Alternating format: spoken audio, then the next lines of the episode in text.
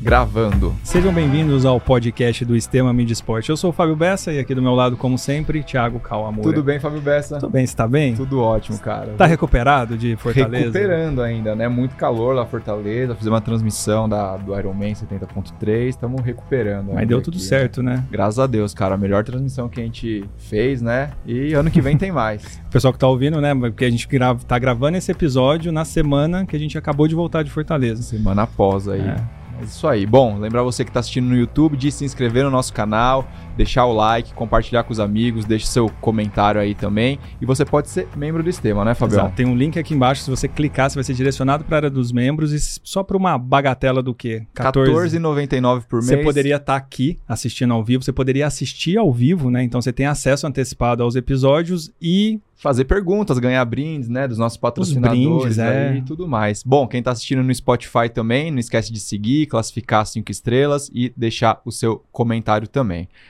Isso aí, né, Fabião? Lembrando que a gente ah, tá onde? Estudió, estamos ah, no Estudió esqueceu? aqui. Esqueci, cara. Faz tempo, né, que a gente não, não, não grava. grava. Bom, essa estrutura aqui, ó, microfones, luzes, câmeras, você não sabe por onde começar o seu podcast, né, o seu a produzir conteúdo aí, nós sabemos, Exato, né? Exato, é, não sabe que microfone que compra, câmera, como é que edita, a gente entrega tudo prontinho e melhor preço aqui melhor do Itaim. preço do Itaim. Muito bem. Quem trouxemos hoje, Fabião? Nós trouxemos um mito, cara. Muito pedido, né? Uma figura mitológica do mundo da corrida, do cara. Da cor... Não Sou... só da corrida, né? É, assim, suspeito falar que, assim, pelo menos São Paulo, eu tenho certeza que é um dos personagens mais conhecidos, conhecidos. É. Muito bem. Trouxemos Lelo Apovian aí. Obrigado. Lelo, obrigado por você ter vindo aí. Obrigado, obrigado pelas, pelos elogios Muito aí. obrigado. Vamos trocar uma mais ideia. Mais reconhecido do planeta. É, do Brasil. Eu tô igual, mesmo nível do Roger Federer, do Nadal, assim, sabe? Com certeza, com certeza. Cara, e pior que a gente começa a procurar, né? procurar as imagens, tudo, e é uma época que eu não corri ainda, mas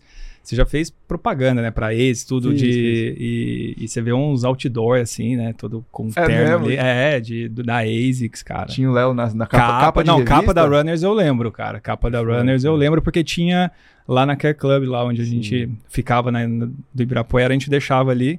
E tinha umas capas lá, o cara, mano. Já conta aí como é que era essa época de modelo, velho. Das marcas legal. procurando, é. é. Muitas é, marcas. Era um, era um mundo diferente, né? Faz, sei lá, 2009 que, que eu bati o Portugal. Então fazem 14 anos. Você tinha menos mídias sociais, você tinha menos tudo.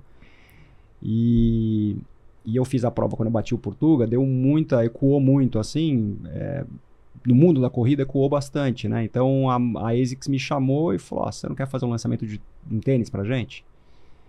É, eu falei: tá bom. Né, um uma agência de publicidade me contatou, eu falei, uhum. tá bom, aí fizemos foto com J.R. Duran, eu tenho até hoje o pôster do J.R. Duran, é, a foto autografada pelo J.R. fomos no estúdio dele. Que era da, Play, da, da Playboy, Playboy, né? Playboy, é, Playboy. Super famosa. Isso, fiquei lá, sei lá, vou chutar, fiquei um, um, quase um dia inteiro fotografando com o J.R. Duran várias poses. Você sentia vontade, Sim. assim, pra, pra, fazer pose? Fiquei, fiquei na boa. É? ó, o Lelo falou do, do Portuga aí, só, ó. Só, então... só, só pra contar rápido. Claro. É. Tô saindo com a minha mulher, minha, minha esposa hoje, né? Tô saindo com a minha namorada. E depois eu a esposa, tô indo no cinema. Começo, começo assim, tipo, terceira vez que tá saindo e não tem muita intimidade. Tô, parei o carro no shopping, tô subindo esse carro do estacionamento pro, pro, pro térreo. Eu dou de cara com a Bayard. E a vitrine da Bayard era, era um pôster meu. E você não sabia que. Eu não sabia. Que ia sair daquele tamanho. Cara, fiquei roxo. É, exato, você sabia que tinha feito a propaganda. Não, mas ela é. deve ter gostado. Falar lá, ó, é, tá saindo foi com bom, foi, é, bom. foi bom. Casei, foi bom. né? Casou, casou, foi dois bom. filhos, né? Bom. Três, três, três filhos. Funcionou. É isso. Bom, o Lelo falou do, do que ele bateu o tempo do Portuga. Para quem não sabe, aqui ó, tem um livro, Operação Portuga, do Serginho Xavier, né? Que escreveu aí o, o livro. Então foi em 2009 aqui que o vocês bateram. 2010. O livro 2010. Eu bati em 2009, aí o Tomás bateu em 2009 e o livro foi 2010. Boa, e agora te lançou a edição 2.0 aí, depois de 13 anos, né? Vocês contam um, um pouquinho também, né, do que aconteceu pós aí essa essa, esse feito a aí. Versão 2.0. Para quem não conhece, depois ao longo do episódio a gente vai falar, ah, né? Caso falar você tenha entrado no mundo da corrida agora, ou seja, do triatlo, a gente tem muito triatleta aqui, é. vai, vai saber da história. E tem um outro livro muito acima da média que, que o Lelo lançou, que daí esse é seu mesmo, escrito por você. Inclusive, nesse livro do Sérgio Xavier, eu tenho um autógrafo do Lelo, que foi. que é do, não é nem do Sérgio, porque eu acho que foi o o Carlos Caval, que eu acho que ele teve sim, com você, e aí ele tava com esse livro meu emprestado e falou: Ah, eu já trouxe uma, um autógrafo do Lelo no livro do Sérgio, mas tudo ah, bem, né? Quando a gente trouxer né? é, quando a gente trouxer o.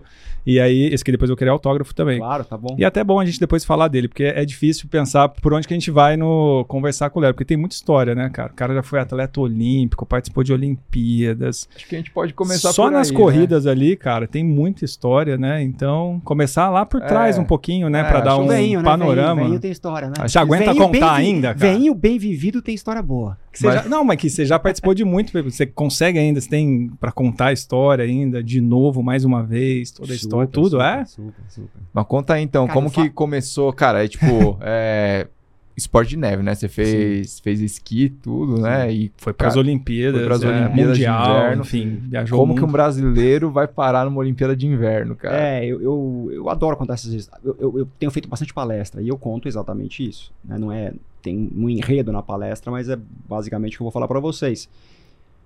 Eu tive a sorte de nascer de uma família de um pai bem sucedido. Meu pai fez tudo sozinho e ganhou muito dinheiro. Durante, ele está com 85, durante 40 anos ele ganhou muito dinheiro e durante 20 anos ele perdeu tudo que ele, perdeu. Que ele conquistou. Ele fez tudo sozinho, perdeu tudo sozinho. Mas eu tive a sorte de nascer numa família que poderia me possibilitar isso e eu usufruí desse, desse bem que foi me tornar atleta de esqui num país que não tem neve. E aí, obviamente, você tinha que viajar é, é um esporte caro é, para um brasileiro. O europeu é barato. Geralmente os bons esqui, os melhores esquiadores do mundo vêm da montanha. É, ele vai esquiando para a escola. É, e por sinal são de famílias muito pobres, né? então é o oposto do Brasil, mas foi ótimo porque eu aprendi a falar dois idiomas, aprendi a falar inglês, aprendi a falar espanhol, eu conheci praticamente o mundo inteiro esquiando. É meio que a seleção natural, igual os kenianos que correm muito, né? Os caras isso. vão correndo para a escola, isso, tudo. É isso. O futebol no Brasil futebol né? no Brasil, é, exato. Você nasce com uma Sim. bola no pé e, e vai.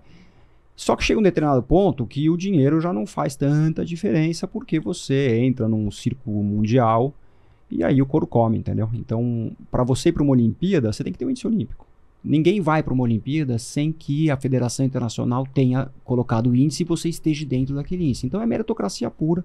Não existe cartão de crédito, não existe talão de cheque que compre o índice. Que foi o que aconteceu, né? Então eu acabei no final me descolando dessa questão financeira e aí eu já comecei a arrumar patrocínio, já comecei a. O COB já tinha um apoio, um incentivo do COB. É, no finalzinho surgiu a lei Agnello Piva, que é a lei hoje, né, que tem parte do que é arrecadado na loteria é distribuído ao, aos comitês Paralímpico e Comitê Olímpico Brasileiro. É, então no final já, né, uma vida própria, já não ganhava dinheiro, mas eu equilibrava de uma forma financeiramente, não punha dinheiro. Mas foi incrível, assim, você está numa Vila Olímpica, eu, eu falo é. isso para todo mundo. Eu imagino, né, e os astronautas falam isso, depois que você volta da Lua, você volta diferente. O atleta, depois que sai de uma Vila Olímpica, ele sai diferente. Porque é tudo muito grande, assim, sabe? É um negócio muito grande. É só a nata, né, é, cara? É, a é nata de todos os eventos, né? E um Você tá numa mesa, assim, o refeitório mais emblemático, assim, porque é um negócio gigantesco. E são mesas coletivas e tá todo mundo lá na mesma situação. Entendeu? Então, independente de se, né, fazendo uma analogia com o que está mais próximo da gente, se é o Michael Phelps, é, um Nadal que a gente falou aqui, que estão lá, ou o Federer, ou eu, não tem muita diferença entre nós, entendeu? Apesar de um ser o melhor do mundo e o outro não. Tá todo mundo na mesma. Tá todo mundo usando Sim. bermuda, chinelo, no, no esporte de inverno, calça de moletom, casaco e tênis. Comendo lá, batendo um pratão. Entendeu? É isso. Você vai, na lavanderia, você vai na lavanderia lavar a roupa, tá o, tá o medalhista de ouro lavando roupa do teu lado ali, entendeu? Então, Acho é... que diminui um pouco a distância, né? Porque às vezes né, você tem essa coisa, né? Você materializa melhor, né? Acho que hoje em dia, talvez um pouco mais por causa das redes sociais, mas naquela é. época era, é. cara, era muito longe, né? Muito. Eu, e eu lembro, a última Olimpíada que eu fui foi em 98, no Japão. O Senna morreu em 94. E o Senna era, assim, o maior herói do Japão. É, ainda tinha, né, o, a família Grace lutando o MMA lá no Japão. Sim. Então o Brasil estava muito em evidência no Japão naquela época. Cara, eu chegava lá, se tivesse. Eu, às vezes eu saía da Vila Olímpica andando e ia pro mercadinho, tipo uma MPM que tinha. Lá tem muita MPM, né? Tinha, pelo menos.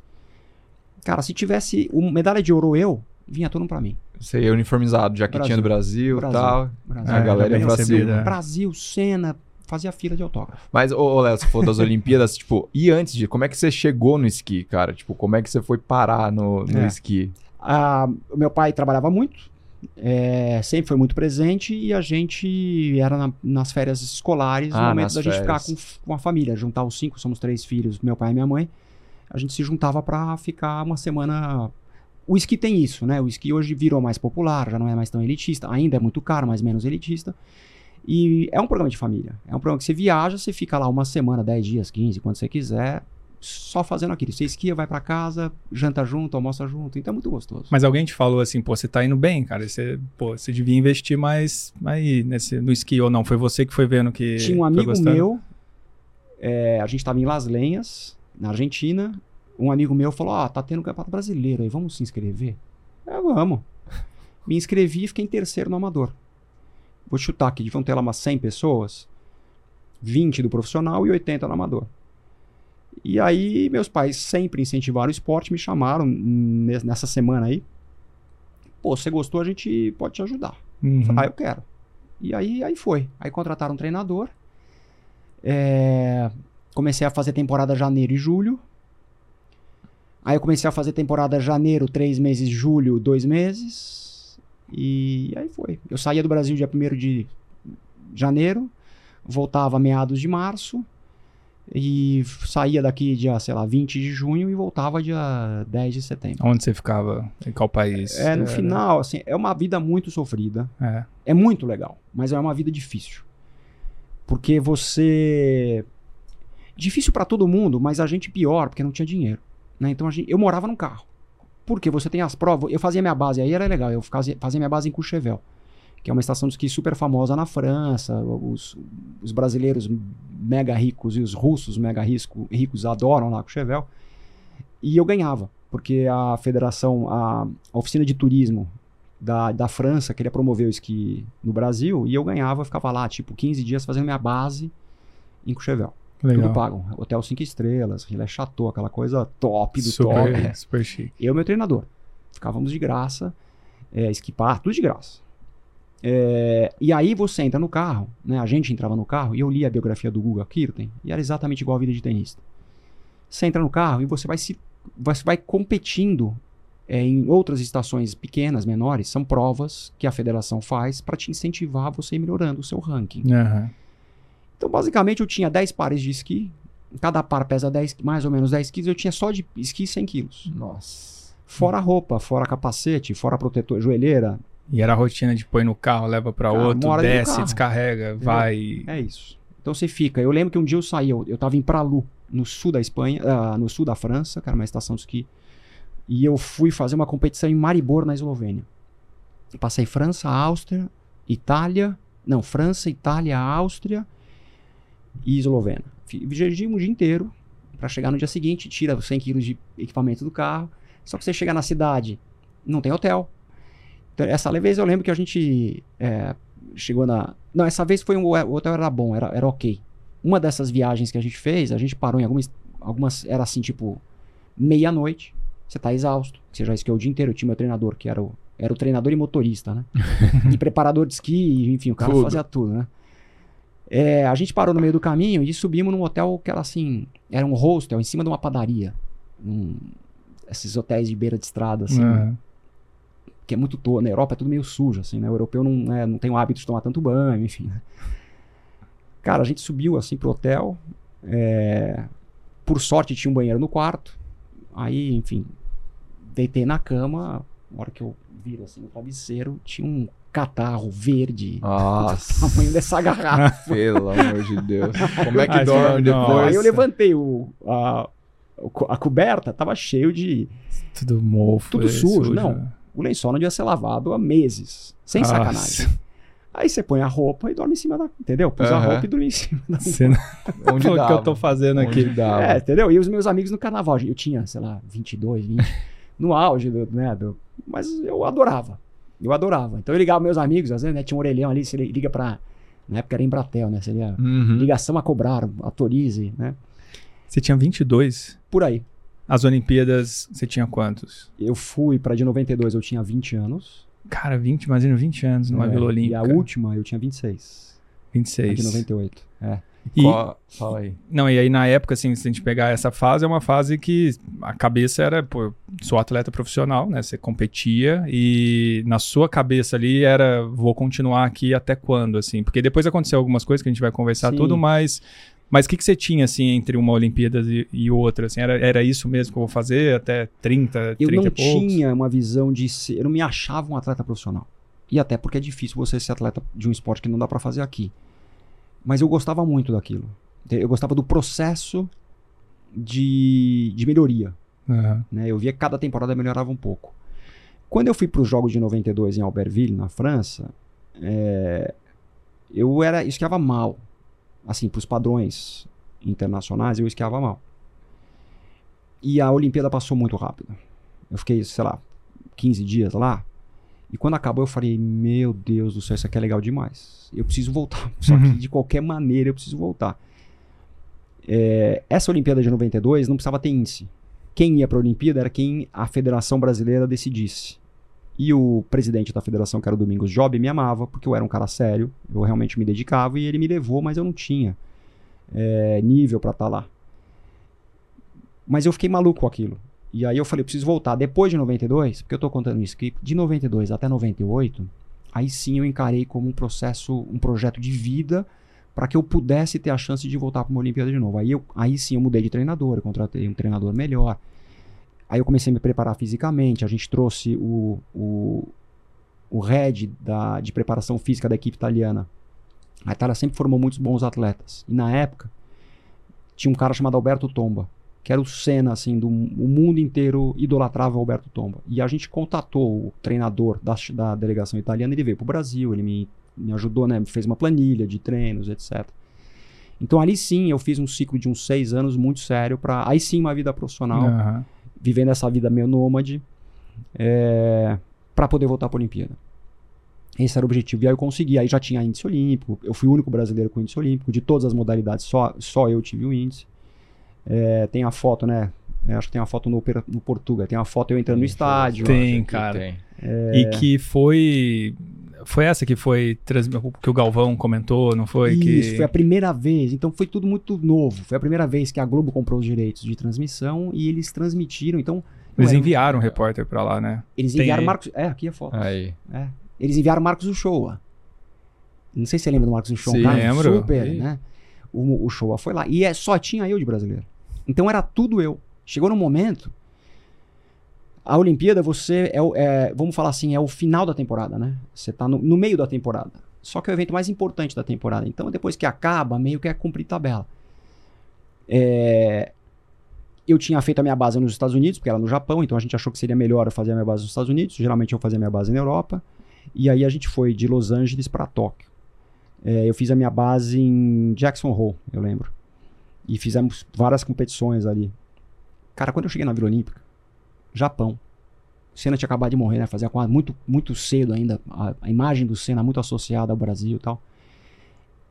A mídia, a Globo lá, mandou o Marcos Show, era todo mundo em cima. Eu ia no mercado, se tivesse medalhista olímpico, se tivesse eu, vinha todo mundo falar comigo. Uma hora meu treinador chegou e falou: oh, a gente tem que sair daqui. Porque você não está conseguindo se concentrar, se concentrar no que a gente fazer. Via a bandeirinha do Brasil isso. e vinha tirar foto. Cara, é isso? É. Era isso. Aí eu saí, a gente alugou uma casinha. Não era nem uma casinha, a gente ficou na casa de uma. Não sei como ele arrumou isso. A gente ficou na casa de uma família, já na a, a Vila Olímpica era um pouco afastada da montanha. A gente tinha que andar lá uns 40 minutos de carro para poder esquiar todo dia. E ir e voltava. Então a gente foi nessa casa dessa família uma semana só. E aí eu sumi. Desapareci, ninguém me achava mais. Só treinando, treinando, treinando, podia dar prova. Tinha sido uma temporada muito ruim de resultado. É, foi a pior temporada de resultado da minha vida. Mas naquele dia da descida, foi a melhor descida da minha vida, você acredita? Foi. É foi a melhor descida da minha vida. É, realmente eu desci muito bem. Foi a melhor descida da vida. E eu foi o melhor resultado do Brasil na, na história das Olimpíadas. Até a Isabel Clark bater, que é snowboardista, que ela ficou em oitavo ou nono nas Olimpíadas de Torino. É, mas até aí tinha sido o 37 lugar, o melhor resultado era o meu. Sensacional. Então, foi sensacional. Cara, muito, imagina quanta história essa, essa época ali, né? E como é que você, assim, você, você tem a memória de como é que era um pouco da parte da mentalidade, assim, eu digo, porque querendo ou não, tem um lado, tem um outro lado, né, de você ficar, por exemplo, sete dias, você é jovem no interior ali, confinado, né, num, tem muita gente que a gente conheceu, alguns atletas que às vezes pô, fala de depressão, né? De tinha isso. Na época você estava muito entretido e focado ali com, com, com a meta que você tinha? Tava se divertindo um ali. absoluto respeito ao momento que a gente vive hoje, mas na época não tinha negócio de depressão, de, entendeu? Eu não era obrigado a fazer aquilo, eu fazia porque eu gostava. É... Era um puta prazer, mas é duro, entendeu? É duro. O processo tinha horas, claro, que tinha horas que eu chegava e falava, eu queria estar no Brasil. Uhum. Eu ligava meus amigos, os caras pulando carnaval, eu falava, eu queria estar com meus amigos. É... Mas o processo todo, entendeu? Eu era muito gostoso era muito gostoso, assim, de, o processo de você melhorar, o processo de você aprender. E sempre tinha uma cenourinha no final, a, a cereja do bolo, uhum. assim, que eram os eventos grandes. Então, a cada dois anos tinha Mundial, a cada quatro anos tinha Olimpíada. É, então, sempre, essas provas menores, elas são zero glamurosas. Isso é, é muita relação, muita, muita relação. Mas quando você vai pro Mundial, você é recompensador, é né? É, assim, você... Vale a pena. É oportunidade, né? É. Porque é, é, é no meu caso, eu não tinha chance nenhuma de medalha. Então, o que é pior ainda, se você tem chance de medalha, é, você ganha grana, você tem exposição, você tem. No meu caso, eu não tinha chance nenhuma de medalha, não ganhava dinheiro. Então era por amor mesmo, assim, sabe? Era, era. Eu sou meio pragmático nesse negócio de depressão, não sei o que. Assim, eu, eu sou. Eu respeito. Mas você tá lá por opção. A Simone uhum. Biles, o que aconteceu com ela nas Olimpíadas, que ela acabou fazendo uma prova e depois ela desistiu das outras, eu achei aquilo muito errado. Entendeu? E estamos falando talvez da melhor ginasta da história. Você não tem uma depressão, você não acorda hoje e fala, tô com depressão. A depressão vem, ela, ela é um processo, né? Que você vem receber uma carga de pressão, que você não sabe lidar com aquilo e que aquilo desencadeia numa consequência mental. Se ela já tinha um processo dentro interno, ela já sabia disso, entendeu? Ela tinha que ter falado, não, vou competir essa Olimpíada. Ela uhum. pode fazer isso. Ninguém, ninguém tá lá obrigado. Como ela fez, só que ela fez no meio. Ela deixou alguém que poderia estar nas Olimpíadas que não foi porque ela era melhor, entendeu? Então eu não acho. Eu acho que a gente tem que hoje é, respeitar, sem dúvida nenhuma, mas, porra. Cara, você tá lá porque você optou por estar tá lá. Uhum. Entendeu? Então, é isso. E depois de, de 98 aí da, das Olimpíadas, como é que, que foi a, a, sequência ainda no esqui até a gente chegar ali no, na tragédia, né? É. No, no, acidente, cara. Pra quem não sabe, a gente vai chegar nessa é. parte. Eu tinha muito claro que depois da. Eu não tinha muito mais o que fazer. Eu já tinha sido tricampeão brasileiro, já tinha duas Olimpíadas, quatro mundiais, eu não ganhava dinheiro, eu tava ficando. Eu tinha 26 anos, eu precisava começar a trabalhar, eu precisava ter uma vida. É, um rumo profissional que não seria no esqui, porque aqui era impossível a gente ter alguma profissão. Antes é muito... disso, você estava totalmente Sim. focado no esqui. Sim. É muito difícil para um atleta, depois de ser um atleta, ele se reinventar numa carreira, entendeu? Eu não tinha plena consciência disso, mas eu sabia que. Inconscientemente eu sabia. Racionalmente eu não sabia. É... Não são muitos atletas que se dão bem pós pós-carreira de atleta, né? Uhum. É, você tem um Piquet, você tem, mas assim, você pega o Lauda, quebrou 500 vezes, Nick Lauda quebrou 500 vezes, o Nigel Mansell não faz porra nenhuma. Você pega, cara, o, o Fernando Scherer, nadador, virou DJ, um, entendeu? Você tem um, um, Guga que virou, mas é, é raro, assim, né? Geralmente as, o, o, ápice das pessoas, elas vivem naquela carreira esportiva. Mas eu tinha muita consciência que aquilo lá não era meu ápice, que eu tinha que fazer outras coisas, dar uma ressaca, como dá ressaca quando você, depois que acaba uma maratona, que você cumpriu a sua meta, dá uma ressaca de pós-maratona. Só é, tem que ver quanto sabemos, tempo vai é. durar a ressaca, Exato. né? Eu tô Exato. na ressaca, Você tá ainda? É. Já ressaca. faz dois meses, cara. Eu fiz é. Chicago. Fez Chicago? Tô, tô, ali assim. Cara, tá no auge da é, ressaca. É. Calma. Ah lá, viu? É isso calma, que eu precisava calma. ouvir, cara. Pronto. Calma. Valeu. É isso. Dá uma puta ressaca, você fala, e agora, né? É uma transição difícil. E. Mas eu tinha muita. Eu falei, acabou. Depois das Olimpíadas acabou. Eu já não queria, já não queria mesmo. Chiquei. Depois eu até fui correr uma prova master, um amigo meu, mega rico aí, me convidou para ir de jatinho. Fomos de jatinho pros Estados Unidos correr uma, uma prova Pô, física. Tá bem de amigo, aí hein? vamos, né? Tá é, bem de amigo, hein? Puta, fiquei hospedado na casa dele, a puta casa lá em Aspen. Enfim, fomos tudo certinho lá, maravilhoso. Não rolou. Não rolou. Falei, nunca mais, quero ser chato pra caralho. Não assim, sentia mais tesão. Você fica o dia inteiro para fazer uma descida. Não quero mais, entendeu? Mas na época eu achava era maravilhoso. O que antes era muito legal. Que loucura, é. né? Aí eu comecei a trabalhar. eu pensava, eu, aí a, a, a, ressaca eu falei, preciso resolver, preciso achar algum outro esporte que eu vou ter um prazer parecido. Sei que eu não vou mais poder ir para uma Olimpíada, mas algo que eu possa ser competitivo, como eu já corria, eu fui fazer triatlo. É, e foi muito legal. Realmente gostei muito de fazer triatlo. É, só que aí eu nadava mal, eu nado muito mal, eu pedalava bem e corria bem. Então, basicamente era o seguinte, eu ia fazer um olímpico, os caras metiam lá, era o Castelo Branco, eu lembro. Castelo Branco metia, sei lá, vou chutar aqui, 4 minutos na água. Eu tirava um na corrida, no pedal, tirava dois e meio na corrida e ele chegava 100 metros Vendo. na minha frente e toda a prova. Eu falei, puta que chato isso. toda a prova eu vejo ele, mas não chego. Aí eu falei, quer saber? Eu, não dá pra nadar. Eu vou, eu vou focar no que eu sei fazer melhor, que era natação. Pe pedal e natação. Aí uhum. fiz lá a prova de ciclismo, né? Não sei se vocês lembram do Extra Distance. Lembra dessa prova? Extra? Não. Essa prova foi muito legal. Quem fez foi o João Paulo Diniz. É... Quer dizer, o João Paulo patrocinou, mas acho que foi ideia dele também. Saía de São... A primeira versão saiu de São Paulo, saiu da Praia Grande.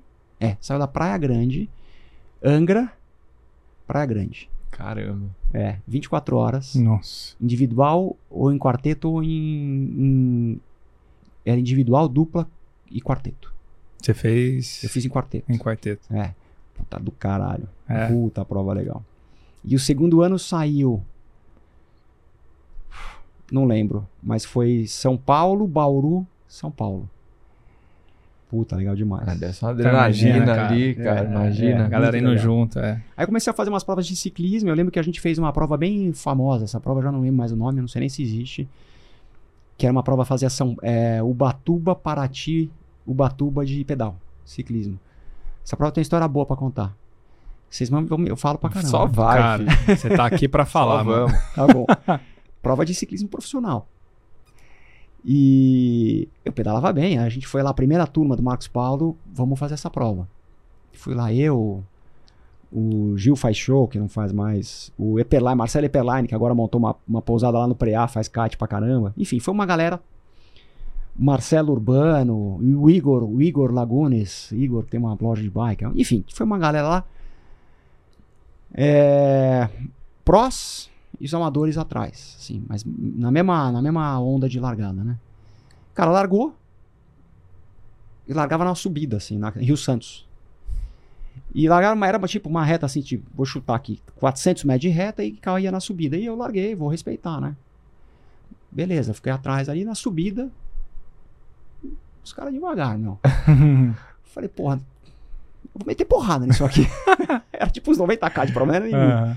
Eu abri pra esquerda, comecei a passar passou, por um, passou. esquerda. Gritou pros prós. E foi embora. Gritou com os prós.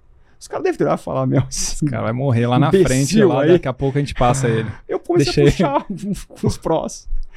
É óbvio que em algum momento do quilômetro, na ida, não é nem na volta, não é óbvio aí que começou alguém todo mundo não, não, eu quebrei assim, eu, eu devo ter chegado a 20 por hora, eu devo ter sido um dos últimos, sem dúvida.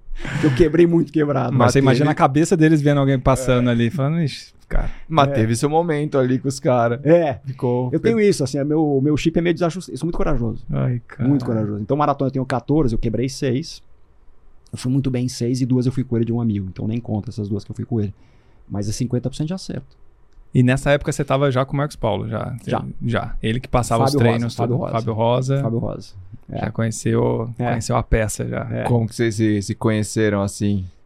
É... Que o Marcão era né, treinador da, da seleção, tudo. Tinha algum, teve alguma relação ali? Para eu escolher estar ali. Eu para me preparar para as Olimpíadas de 98, eu contratei uma nutricionista chamada Patrícia Bertolucci, bem conhecida, tal. Eu conheci a Patê porque ela foi quando o São Paulo foi jogar a final da Libertadores em Tóquio, eles levaram uma, ou a seleção, agora não lembro se era a seleção ou se era o São Paulo. Eles contrataram uma nutricionista que era a Patrícia Bertolucci. E ela, antes de embarcar, ela pediu demissão porque as, a, a seleção ou o São Paulo estavam levando feijoada para comer durante o torneio. Ela falou: oh, se for feijoada, eu não vou.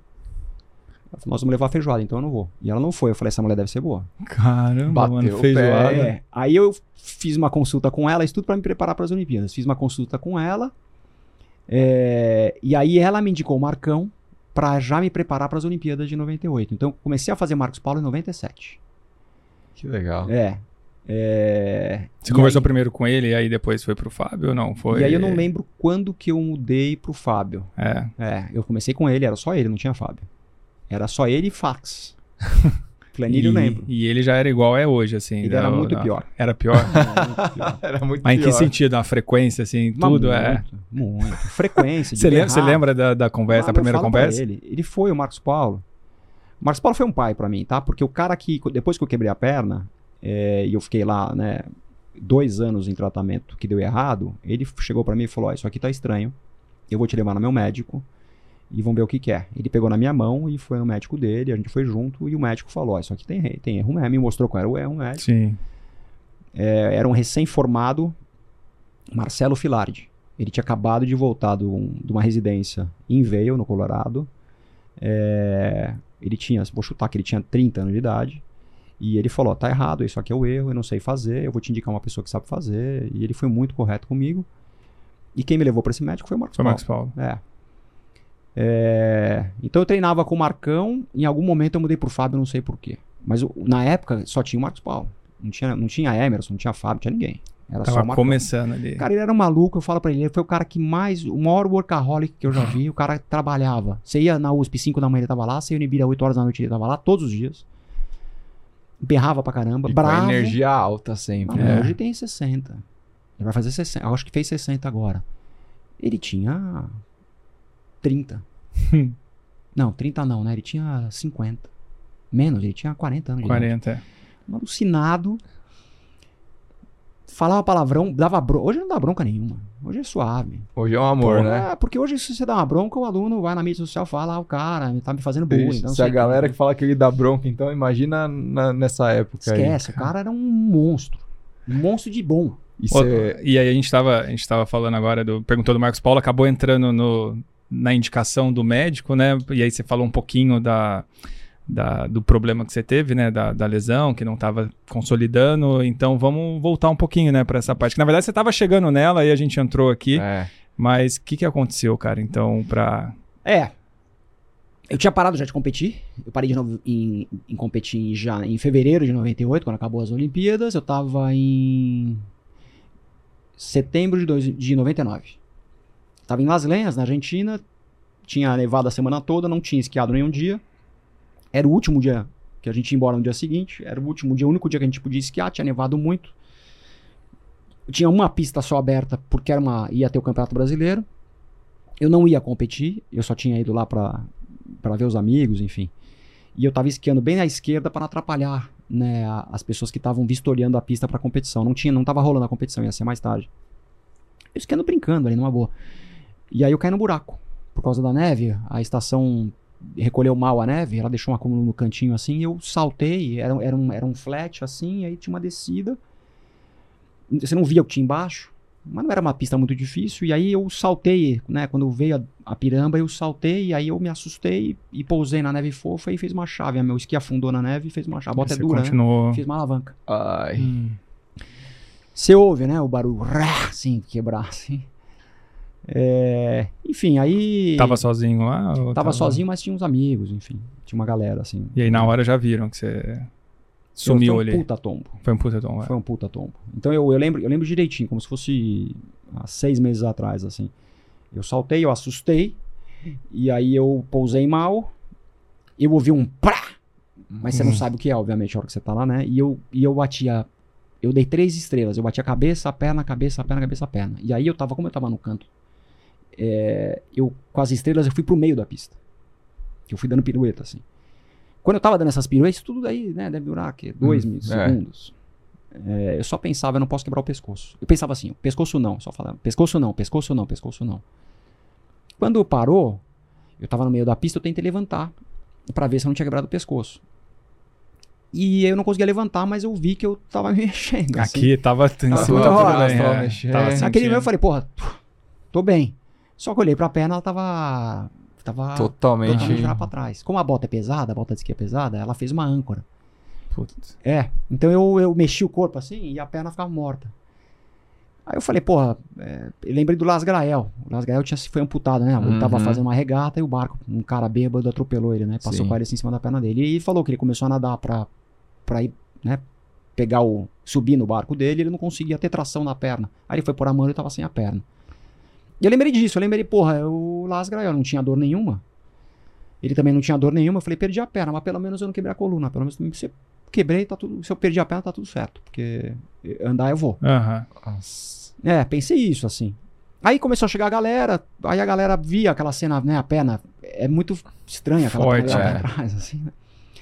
Aí as pessoas começavam a ficar, ah, meu Deus, que cena horrível, assim. Aí eu falei, calma, quebrei a perna, é, chama a maca. Aí uma amiga minha que tinha problema de coluna, eu falei, você tem remédio contra a dor? A Marjorie, Mizazi, Brothers, As. Ainda hoje. Eu falei, você tem remédio contra a dor daquela tua coluna? Ah, tenho. Me dá um cataflã, sei lá.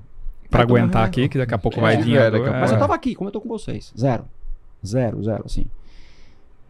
Aí a maca demorou um tempo, chegou, aí quando pôs a mão na perna, você ouve o meu barulho do osso, batendo osso com osso, assim. Aí, aí foi, aí desse dia até cinco anos depois, muita dor. Muita dor. Muita dor. Porque mesmo depois que sarou, demorei quatro anos para ficar bom, né? Até, eu vou chutar aqui, até um ano depois de eu ter sarado, eu tinha uma dor na canela, aquela que você bate na quina da mesa, assim, sabe? Aquela que fica doendo, assim, que fala, ai, ai, ai. Eu tinha aquela dor. Eu fiquei com essa dor durante cinco Direto, anos. né? Direto. O dia todo. Mas não era, era uma dor que ela vai e volta, assim, entendeu? Ela, ela, é, ela sobe e desce, assim. Então não é que o dia inteiro é altamente, mas tinha horas muita intensidade, uhum. tinha horas pouca intensidade. Mas eu fiquei muito tempo assim. Você já fez algum procedimento lá, assim, onde você estava ou não? Você voltou e, e aí só imobilizado e cirurgia é, na aqui? Na hora que eu fui lá para o ambulatório de Las Lenhas, o médico falou, ah, tem risco de amputação. Eu falei, você tá louco, né? Você nem acredita, né? Hum. Esse cara aí. É, eu falei, ó, oh, beleza. Me... Eu fui tão maluco. A minha bota tinha sido feita para o meu pé. Então eu lembro que eu fiquei uma tarde inteira. A, a, eu tinha patrocínio da Rossignol que é uma marca de esqui de bota. A, talvez a maior, maior marca de esqui de bota do mundo. E eu lembro que antes das Olimpíadas, uma ou duas temporadas antes das Olimpíadas, eu fiquei na fábrica da Rossignol. Você sobe num púlpito assim e vem um engenheiro e o cara fica montando a sua bota. Você quer mais mole, mais dura, vê se tá bom. O cara fica. Cara, carro de Fórmula 1.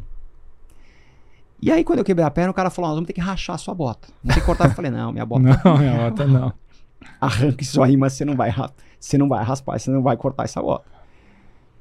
Cara, os caras, bota de esqui não sai fácil do pé. Então eles eram dois médicos, eles puxando, e eu sentia assim a Nossa, perna. tracionando a perna junto.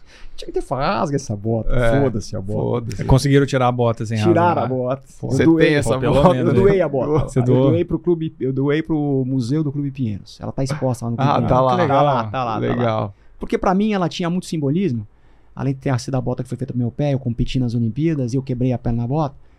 Mas pro meu filho não vai ter nada. É. Né? Meu filho não vai. Então eu falei, quer saber? Eu vou eternizar, vou dar pro museu aí. E aí eu dei pro museu. O pessoal vai saber a história. É, aí, a né? história tá lá. Tá. É, enfim, aí eu tirei a bota, né? Os caras tiraram a bota, tem risco de amputação, tiraram o raio-x, era horrível a fratura. É, risco de amputação. Eu falei, ó, beleza, é, me engessa. Eles falaram, nós vamos ter que engessar, você vai para Buenos Aires. Eu falei, não, vamos pro Brasil. Brasil. É. Aí cheguei no Brasil, fui no médico, eu já tinha rompido o ligamento. Na, quando eu fui pro Mundial de 93, no Japão, eu rompi o ligamento.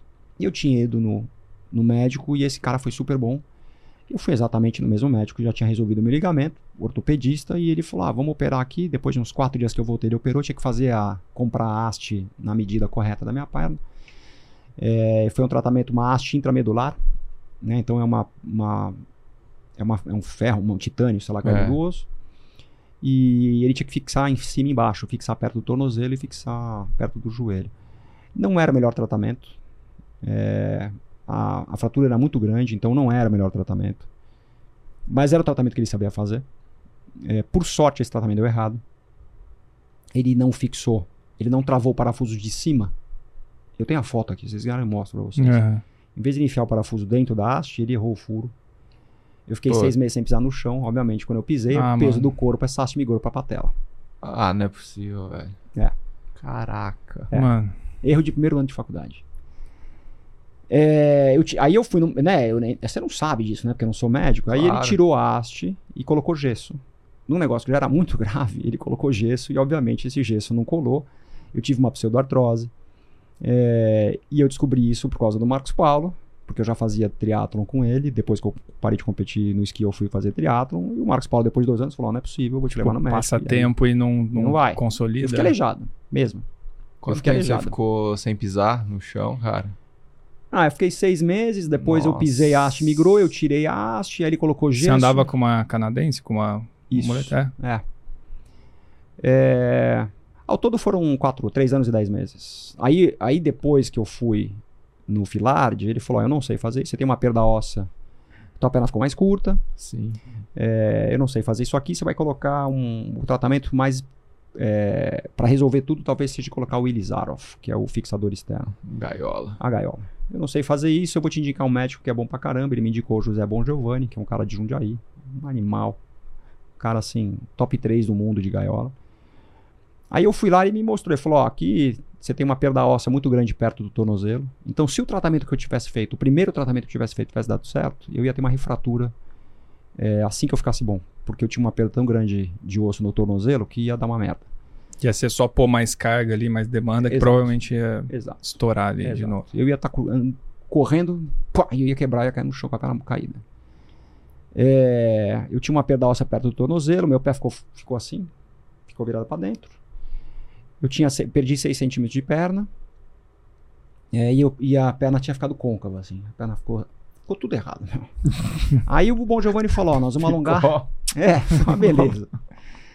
Aí o Bom Giovanni falou: ó, nós vamos alongar esses 6 centímetros, a gente vai fazer a rotação do seu pé para deixar ele paralelo um do outro de novo, a gente vai corrigir essa deformidade, essa perna côncava vai do garrincha. Nós vamos... Você acha que o cara é um engenheiro, né? O cara é médico. médico é. é. E nós vamos ter que fazer uma raspagem de osso da bacia e vamos colocar o osso lá embaixo, porque tem uma perda óssea muito grande que vai ter uma refratura. Ele fez tudo isso.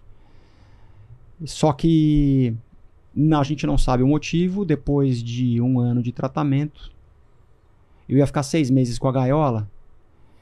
Eu ia ficar seis meses com a gaiola. Depois de seis meses, uma pseudo, a segunda pseudoartrose. Pseudoartrose, para quem não sabe, é a não consolidação do osso, né? E aí eu, sei lá, fui no, no no Bom Giovanni de novo, falei, Bom Giovanni. Né? E aí? Ele falou, pseudoartrose. É, deixa eu pensar. E isso já fazia mais de seis meses, eu tô falando besteira. Isso já fazia quase um ano. Nossa, cara. Depois dos dois que eu tinha ficado já, né? É... Conclusão, resumo da história, a gente achou melhor ir para os Estados Unidos. A gente foi no congresso médico, eu, o Bom Giovanni e meu pai, fomos no congresso médico em San Diego vários médicos. Aí ele falou: ó, eu ia fazer uma, uma apresentação, eu vou mudar e vou fazer a sua apresentação. Então a gente digitalizou. Você é o... Não, você foi no congresso com, com ele. ele. Eu, ele e meu pai. Ele ia fazer uma apresentação e quando a gente né, falou, vamos levar o teu caso para o congresso, eu vou deixar de fazer essa tá apresentação. é. Só caso. que ele fez o seguinte. Me ajudem. Ele fez o seguinte, ele falou, ó, eu não vou falar que você está lá, eu vou apresentar o seu caso e no final, se der espaço, eu te trago no palco. Então a gente digitalizou todas as imagens. Na época não tinha, né? Hoje é tudo digital, tudo online. Você vai lá, se loga e tem lá. Na época não era. A gente pôs tudo em CD.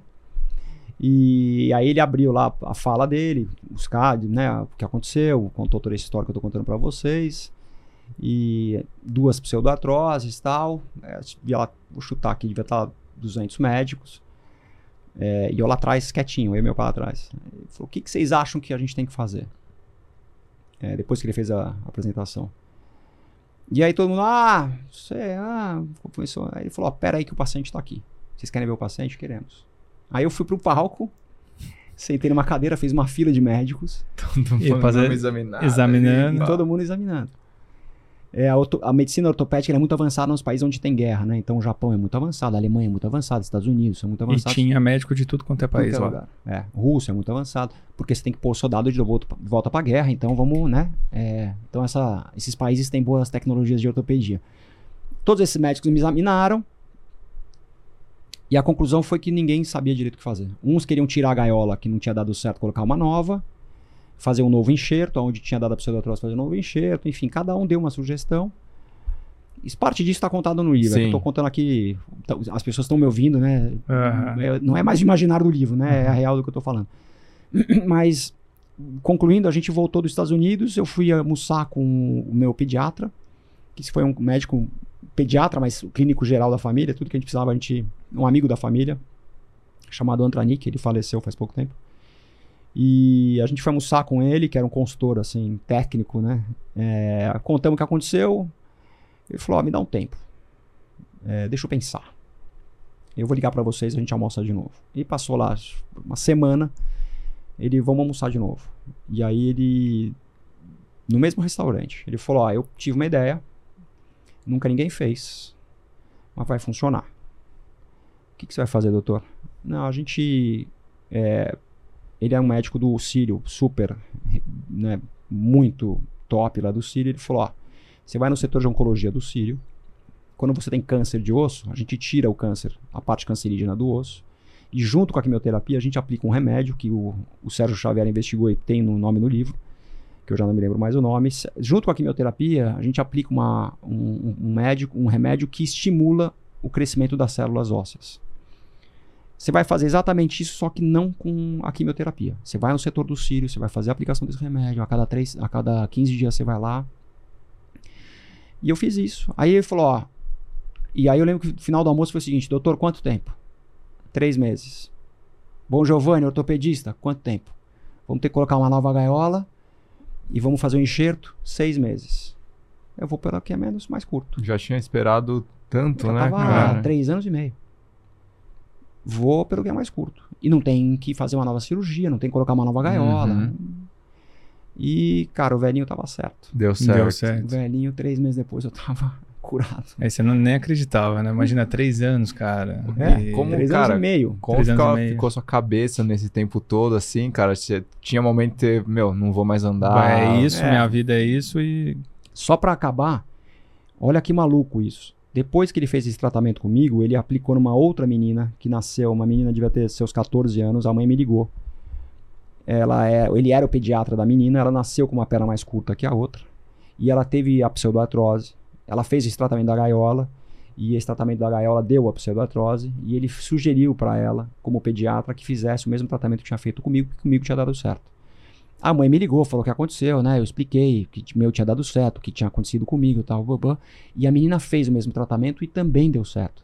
Aí ele, o, o Antranik, que é o pediatra, que não podia fazer porque não era ortopedista, ele chamou o médico ortopedista dele, José Roberto Guarniero. O, o Dr. Guarniero documentou isso, mandou para fora e virou a cura da pseudoartrose. Então eu fui o primeiro. Caramba, é, que é, foda, isso. Velho. É. Você tá num artigo científico, então. Eu tô. Cara. É. é.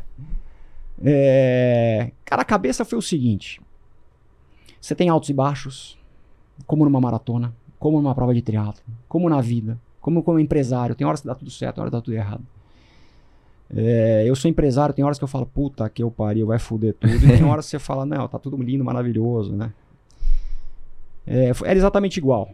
O que aconteceu lá no momento, eu tinha acabado de colocar a gaiola, já tava dois anos ruim, né?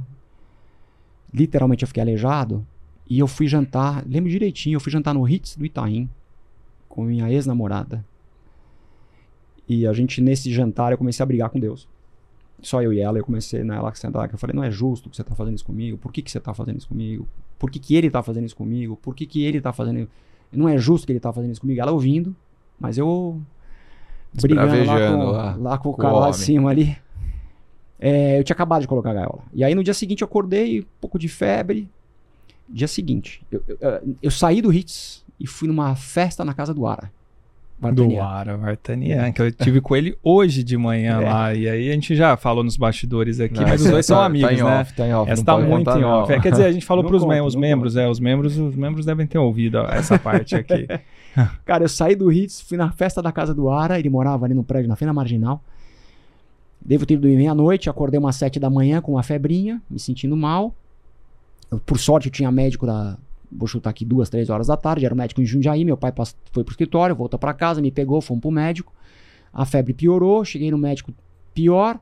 O médico demorou duas horas. Puta, o Bom Giovanni é ótimo, mas ele sempre estava atrasado. Então ele demorou duas horas para me atender. Cara, quando ele me atendeu, eu tava quase em convulsão, com 30, 40 graus de febre, infecção hospitalar. Nossa. Aí ele falou: Você tem algum compromisso? Ele Você tem algum compromisso hoje? Não. Então daqui você não sai. Pede para alguém trazer roupa para você. Porque você, mas o que aconteceu? Você tá com uma infecção, nós vamos ter que operar de novo para tirar o foco da, do ah, pino que está infeccionado. Puta, é abrir de novo. Abrir de novo, saga, lavagem. Hein, ah, exato. Nossa. Cara, depois desse dia eu falei, meu, pode falar? Não briga com esse cara lá de cima. Esse cara aqui, ele pode tem, piorar muito Tem o controle, né? É, eu falei, meu, aí nunca mais reclamei. Nunca mais reclamei. Tem, eu faço, né, quando eu faço palestra, tem uma foto minha, que eu tô num barco de um amigo, é verão, a gente tá na praia, tô num barco, e eu tô com a gaiola, e eu tô com óculos escuro apoiado na gaiola. Eu fiz a gaiola virou porta-óculos. E eu tô bebaço, rindo. E eu falo, meu, você tem duas é, formas de lidar com o problema. Ou você lida chorando, ou você lida rindo. É. É melhor, mas quando você não tem opção, cara, vai rindo. Melhor lidar rindo. Entendeu? Vai ter que. E nessa época, bom, a parte de atividade física, exercício, você se adaptou a alguma coisa? Porque, cara, se a gente olha um pouco da história e do. para quem corre, né? A gente olhar as provas que você fez, né? Ou, ou você tem maratona para quanto? Duas, Duas e 36. 36, né? Então é até feio. Não é, não é sub 3, porque sub 3, da, dali, do sub 3 para ali tem um depois de vale ter ali. passado três anos com a perna fodida. É, porque, tudo, cara, um por mais que você tenha, sei lá, um... Vamos falar de uma predisposição ou um histórico de, ali, né, de atleta, cara, você sair ali de um período muito conturbado para é. isso é um, é um salto ali, né? Sim. Como é que foi ali da voltar para correr, né? Ver que a perna já não tá. Eu sempre, mesmo nesses quatro anos de tratamento, eu sempre me mantive ativo. Então eu fazia musculação. Você man mantinha? Eu só conseguia fazer musculação. Então eu lembro que eu ia na companhia atlética ali da, do Brooklyn, que era a única que tinha. É, né? Depois eu, virou outras companhias atléticas, mas era a única que tinha. Eu fazia lá musculação de muleta. De muleta. E depois que o médico tirou a haste, ele falou: agora você tem que começar a usar a perna, né, para estimular o crescimento do, do osso, né? Então eu pus aquela, eu punha gesso e depois uma bota ortopédica e eu ia pra USP pedalando. Eu, eu, eu pedalava. É, puta cagada, ele devia ter, não, é, não é para usar ciclismo de rua, né? Pra você usar é. um ciclismo ergométrico em é, casa. É, exato. Né? Seguro ali, né? É. Imagina, qualquer coisinha precisa apoiar o pé no chão é, aí. É.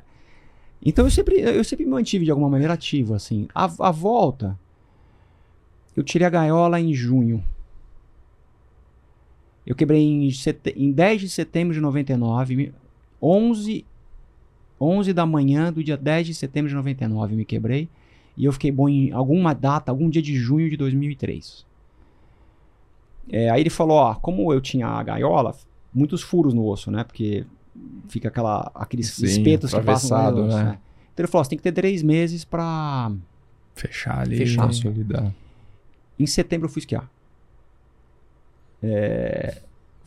E aí eu lembro direitinho também, com a minha ex-namorada, com a minha irmã e meu, meu ex-cunhado, em Vale Nevado, a gente subiu na cadeirinha eu falei, porra, como vai ser, né? Quatro anos e talvez eu nunca mais queira. É, tem um capítulo, né? eu, eu, fui paraquedista e o avião caiu uma vez comigo. Isso Não, tem no, tem no livro, tem. É, e eu saltei do avião. É, o avião caiu, mas eu saltei. Na, depois eu conto essa história, mas só tô contando isso pelo seguinte: no dia na, depois que o avião caiu, eu fui mais uma vez em Boituva saltar. Depois. E eu tive uma sensação horrível horrível. E eu pousei e falei, nunca mais eu salto. Vendi o equipamento e nunca mais saltei. Então eu tinha medo de falar, porra, talvez essa mesma, pode ser essa a mesma coisa. coisa.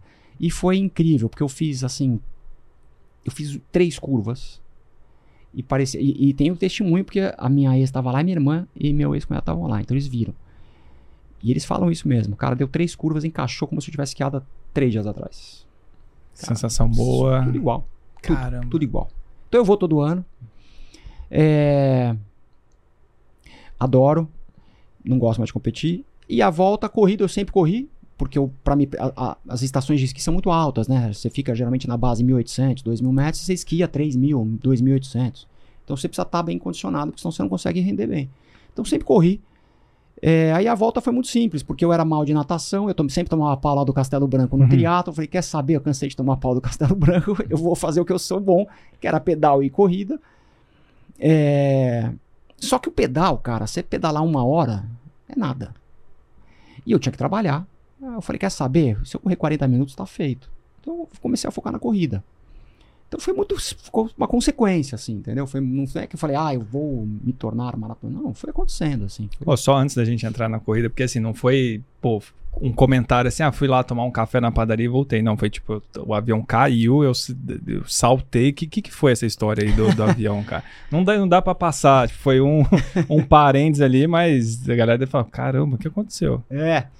Eu, a gente saltava em Boituva, que, né, que é talvez o, o o mais fácil centro de paraquedismo aqui da região de São Paulo.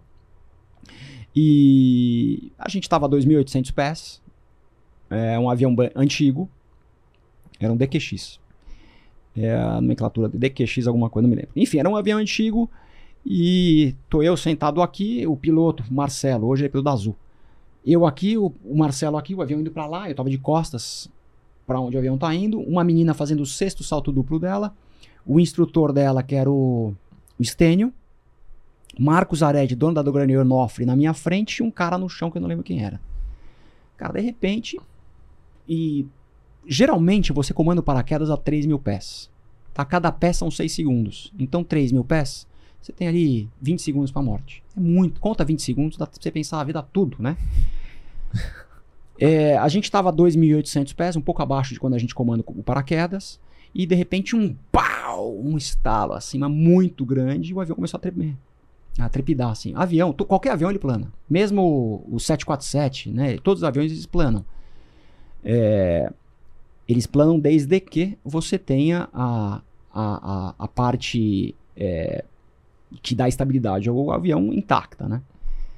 Que não foi o nosso caso. Então o avião, ele, não é que ele embicou, mas ele pum, pra baixo, assim, trepidando. Aí o cara que tava no chão entendeu o que aconteceu. Os caras começam, vai, pane, pane, pane, sai, sai, sai, sai. E o cara tentando pôr o óculos. e aí a galera começou a seis segundos. Não, seis... Era, uma, era um avião pequeno, né? Então não tinha. Ele tava na porta. O avião era sem porta. E o Stênio, que era instrutor, deu um pé nele e saiu rolando. O Marcos Ared saiu, saiu eu. O risco aí é o seguinte: o cara tá com o velame aberto, né? O cara já comandou. Se você não sabe onde eles estão, você cai em cima dele. Você, você vem a 200 por hora e tá a 80, você atropela ele, enxaruta o paraquedas e você, os dois morrem. Então eu olhei rápido, tudo muito rápido, né? Você olha onde os caras estão, fui pro lado oposto, comandei, fui pro principal ainda. O reserva, o principal demora mais ou menos 6 segundos para abrir. E o, o, o, reserva demora um segundo para abrir, porque tem uma mola. Né? Ele, quando você dispara o reserva, ele pá, é muito rápido. Só que é uma puta tranco, assim, né? Você vai no, no reserva. O cara que tava em pânico, o cara que ficou na porta, ele foi pro reserva. Eu e o Ared fomos pro principal. Aí o Stênio era o sexto da, o salto da menina, e antes de estourar o avião, eu falei: que, por que, que você não faz o curso? É igual andar de moto na garupa, tem que andar, né? Pau! Tudo bem. Cara, aí, aí o Stênio, eu não, eu não tava lá, eu já tinha saído. O Stênio enganchou nela, pôs o pé da menina para fora e estavam mil pés. Mil pés são seis segundos pra morte. Ele não foi, o que eu acho que ele fez bem. Porque você não tem tempo de corrigir nenhum, né? Se der uma merda, você. O tempo de abrir o paraquedas tá 5 minutos, 5 segundos da morte. Não dá. Não dá. Ele voltou e aí o avião. Eu, eu lembro que eu tava com o paraquedas aberto, e o avião em círculos, assim, caindo em círculos, assim. E eu não entendia por que, que ele não pousava na Castelo Branco. Tem espaço na, na no acostamento, no meio da estrada, na estrada. Você...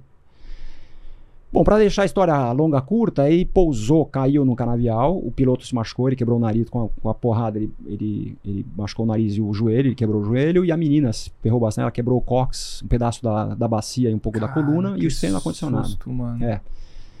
O que aconteceu? Tá vivo, é tá vivo. vivo. É. Tá ótimo. O que aconteceu? Fadiga de material, quebrou a hélice do avião.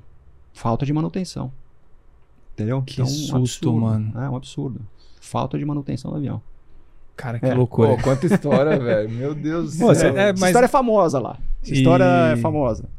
E você tem um storytelling bom, assim, né? Porque, na verdade, todo mundo tem história, né? Mas como é que você, você contar a história, ah, isso faz, faz muita diferença, é. né? Igual, sei é. lá, você assiste um TED Talks, você, é. você se entretém porque tá contando uma, uma história ali. É. Isso daí, você falou que dá palestra, né? Você, só um adendo aí, uma, né, uma pergunta, você, você treina isso? Você, você estuda isso ou é algo que, sei lá, roda de bar desde jovem, você Não, eu acho que eu tenho conta. um carisma natural, talvez, né?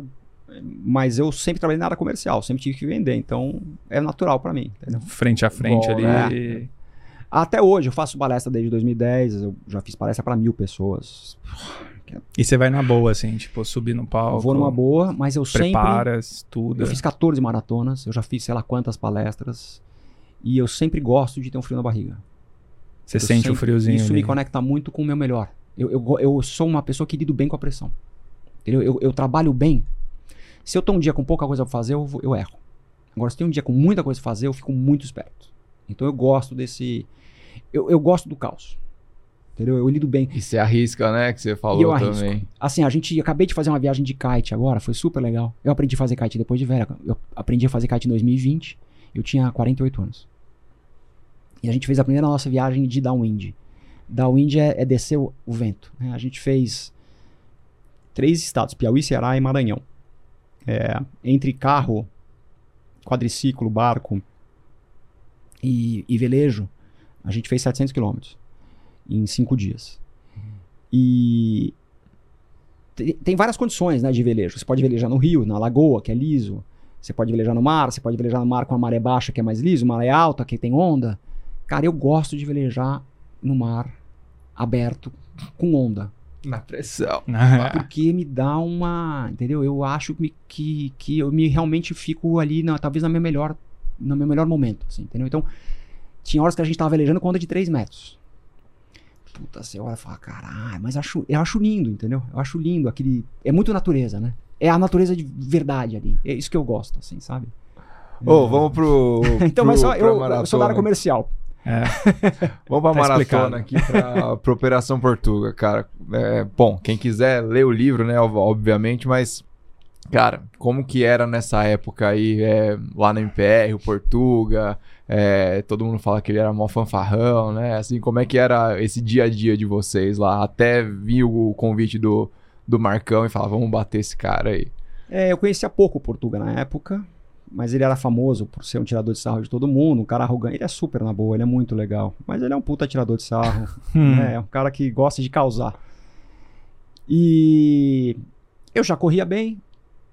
É, eu lembro que eu demorei muito tempo para baixar 10k de 40 minutos. Muito tempo. Eu tentei muita, várias vezes, puta, 10k, 40 minutos. Não, era sempre 41, 40, 41, 40. Eu fiz. É, que hoje em dia é meio comum, mas na época era muito difícil correr abaixo de 4 por quilômetro, 10 mil. Aí teve uma vez que eu consegui, eu fiz lá, vou chutar aqui, sei lá, 39, 38, sei lá. Ah, cara, a história, o Marcão chamou os melhores alunos dele e falou: Meu, não aguento mais esse cara aqui. Eles são muito amigos, os dois, o Portuga e o Marcos Paulo são muito amigos. E, obviamente, no final de semana que eles se frequentavam, junto lá com a, com a turma do João Paulo, é, eles iam pra fazenda do João e, obviamente, o Amilcar tirava sarro de todo mundo. Ia ser um saco aquele final de semana, todo mundo tomando cerveja o Amilcar tirando onda com todo mundo, né? É... E aí ele chamou eu, Tomás e o Guto, que, que éramos os que tinham mais potencial dentro da assessoria. Já era uma assessoria grande. Já devia ter lá seus 800 mil alunos. E Cara, vamos ter que bater esse cara, porque ele é um puta fanfarrão, não aguento mais, ele é um tirador de sarro, tá? Os amigos pondo pilha, o João Paulo põe uma puta pilha. É... A gente foi jantar, a gente foi almoçar no dressing, se não me engano, uma quinta ou sexta-feira, sei lá. E eu, Fábio, Marcos Paulo e os person... Portuga e nós três. É, o Portuga chegou, mais, chegou atrasado, ele não foi almoçar lá. A gente já chegou falando, ah, vocês é. são todos uns bosta, vocês não vão bater porra nenhuma. Nossa. Esse aqui é, tá tudo quebrado, esse aqui é um gordinho, esse aqui é não sei o quê, vocês não e, correm... e ele não treinava assim, né, direito, vamos, vamos dizer assim. É, treinava né? direito pra caramba. Mas ele. Mas não seguia o que o Marcão falava, né? O que o treinador falava. Fazia meio do. Não, ele segue, é. mas ele não toma água no treino. Ele, na maratona, ele, ele acha que tem que correr sem água porque ele fica mais leve. Tem umas manias. Tem umas, umas manias. É, é. é, ele treinava escondido. Tem o cara manhoso, assim. Uhum quando a gente fez o desafio, ele de vez em quando aparecia no treino lá, falava, ah, deixa eu ver como é que ele, ele foi olhar como é que a gente tava, né? E no meio do treino ali, ele, é, você tá, você não vai conseguir, meu. Tudo mental, Queria, tudo, tudo é, pra, pra fragilizar mentalmente. Sim, total. Vocês vão não dar esse ritmo. E ele falava, ah, acho que só o Lela vai conseguir. Se, se alguém conseguir. Ele falava ele isso. fala, é. se alguém conseguir, que eu acho que ninguém vai conseguir, talvez, se alguém conseguir, é o Lelo. Mas eu acho que não vai conseguir. É... E aí eu e o Tomás conseguimos, né? Mas o mais legal é o Guto, que não conseguiu, tem que ler o livro, né? Sim. O mais legal é o Guto. O livro é. não existiria se não tivesse o Guto. O, o Guto é o grande é, gatilho para que surgisse esse, é. esse, livro. É. É, não, Tanto não... faz quem bateu. Esse livro, eu acho que, assim, não, a gente não tem essa estatística, a gente já tem mais de 100 episódios, mas é um dos livros mais citados, assim, de né, que a galera Cara, cita. É, não só aqui, assim, pô, a gente, né, fisioterapeuta tal, pessoal, a gente atende muito corredor, todo mundo fala, porra, li o Operação Portuga, tem algum livro pra indicar aí, eu vou fazer minha primeira maratona, não sei o quê. Não, leu Dizem Operação que baixa Portuga, pace, cara. né? É, é um livro que baixa, baixa pace. pace. É, a galera... É, é. Que ele dá uma motivada ali, uma inspirada ali, né? Não, super. Eu acho. Acho que tem várias histórias, né? Tem a história do, do, do, do Guto e do Felipe, né? Isso. Então, cara, inspira muito por um lado, tem a questão né, de, de força de vontade, tem é. a questão de, de disciplina, desempenho também. Isso. Então tem, você pode é. ir por vários caminhos é aí dentro do, é do livro. Muito bem. E, e a gente falando de livro, né? Você lançou agora o livro seu, né? e que está muito bem, bem vendido aí, né? Que a gente olha nos rankings. Em todas as livrarias todas nacionais, as livrarias. internacionais. muito acima da média. É, cara, isso aqui surgiu, essa ideia, assim, você já tinha ideia de escrever um livro, porque o livro não sai da noite pro dia ali, né? E você tem não. história pra caramba, né? É. E como é que foi, assim, tipo, a decisão de, cara, eu preciso escrever, igual tem aquelas coisas a se fazer na vida, né? Correr uma maratona, escrever plantar um uma árvore, escrever um livro ali. Meio que começou assim, meio brincadeira, assim, não é um livro que fala da minha história, né? Eu também tenho passagens que eu conto aqui de momentos mais delicados da minha vida, mas não é um livro que conta da minha história, é um livro que conta da minha experiência como atleta e e profissional de RH. É, mas foi meio isso, assim, eu já plantei uma árvore, já tinha filho. Você já plantou uma árvore? Já. Ah, aonde que você plantou uma árvore? É, minha família tem uma casa em Campos Jordão, a gente plantou árvore lá. Ah, então, é então já deu o check nessa já, também. Já, eu tenho três filhos. Então meio que na brincadeira, assim, falar, pô, tem que escrever um livro. Mas brincadeiras à parte, eu sempre é, tive a curiosidade de entender o que, que é performance, como faz pra gente melhorar eu tenho uma vontade de melhorar sempre, de aprender, de, né, tenho uma curiosidade, assim, de minha mesmo. E eu começava a guardar coisas que eu lia, documentos, artigos de jornal. Eu ia guardando isso. Num, literalmente, eu criei uma pastinha dentro do meu computador, do meu HD, e eu, toda vez que lia um artigo no jornal, tirava foto, pum, colocava lá. Lia um livro, eu marco as coisas que eu gosto, tiro foto da página, largo lá. Eu, eu adoro, eu não gosto de ler é, romance, eu acho chato pra caralho. Eu gosto de ler coisas que são verdadeiras, biografia eu adoro, histórias, né, o Portugal eu gosto, porque são coisas de fato que aconteceram. Uhum. É, e eu fui guardando isso. Quando eu virei a Headhunter, né, eu entrevistei algo aí por volta de 5 mil pessoas, tomei cafezinhos com presidentes, vice-presidentes, board members, né, devo ter feito uns 1.500, 2.000 cafezinhos com esses caras. esses caras conhecem todo mundo, é. né, cara? Nossa galera que a gente trouxe de, de, de RH, Headhunter, o Guga, o, o Guga Politi, o, o Gil Reis lá. É, o, o Reis Van Delft. O Joseph, que é amigo nosso também, Tepperman, é, cara. Vocês é. conhecem todo, todo mundo, cara. Se precisar é. de algum contato, é, é ter um que... contato de um... 1.500 cafezinho aí, é. pelo amor de Deus. Cara, eu sempre ia... Puta, eu, eu tentava tratar uma passagem do meu livro aqui. Eu tinha aquele preconceito de falar a primeira impressão é que fica. Eu peguei, entrevistei um executivo uma vez, um holandês eu não me lembro mais o nome dele. Ele chegou para entrevista com uma roupa suja, camiseta. É, eu não lembro se, eu não me lembro agora se a camiseta era verde ou se a calça era verde, mas era uma coisa assim. Ele, eu falei, puta, fudeu, vai ser uma merda essa entrevista. cara, o cara era espetacular, assim. O cara me deu uma aula, eu falei, nossa senhora. Eu anotei as entrevistas e foi, coloquei no meu HD, assim. É, o cara era do agronegócio, ele tinha acabado de vir, sei lá de onde ele tinha vindo, ele vinha su bota suja, mas ele, assim, o cara era um é. fenômeno, ele tava super dentro da Faria dos, dos bancos na Faria Lima, ele estava vendendo a empresa. Esse cara é um monstro, assim. É, e eu achei, o livro nasceu por isso. Eu achei que eu tinha que devolver um pouco do que eu aprendi, essa experiência de Headhunter, a experiência do esporte. É, claro que tinha um fator comercial aí que foi o seguinte: eu, eu era só, dono da, de uma consultoria e eu achava o mercado de Headhunting está muito pulverizado, é uma briga de malucos, porque virou meio commodity, preço, preço, preço. Eu falei, eu preciso inverter, eu não quero mais brigar por preço. Eu quero que o cliente ligue para nós para falar, esses caras vão resolver o meu problema. É, então, associou um pouco de tudo. Da brincadeira, plantei árvore, tirei um filho e uhum. falso um livro. A quantidade de informações que eu já tinha coletado com o momento da empresa que eu falar, pô, a gente precisa inverter. Em vez da gente todo dia ligar para pedir trabalho, alguém ligar, gente, as pessoas ligarem para nós para a gente uhum. falar que a gente vai resolver o problema. Juntou tudo isso é, mas o propósito maior, de fato, é eu acho que eu tenho algo relevante a falar. Foi isso. Acho que uh, o, o, fator número um foi isso. Acho que eu tenho rele alguma relevância, alguma coisa relevante para falar.